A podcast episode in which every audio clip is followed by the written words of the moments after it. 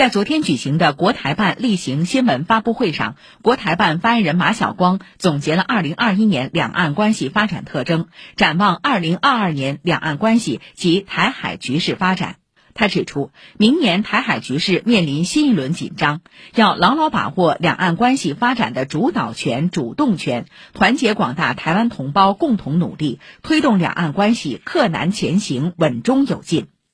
马晓光表示，明年台海局势会进一步复杂严峻，不排除我们与民进党当局谋独挑衅和外部势力插手干预的斗争可能更尖锐、更激烈。我们坚信啊，我们握有主导权和主动权，我们的政策非常清楚，我们愿意最大诚意啊，尽最大努力争取和平统一的前景。但如果台独分裂势力挑衅、逼迫啊，甚至突破红线，我们将不得不采取断然措施。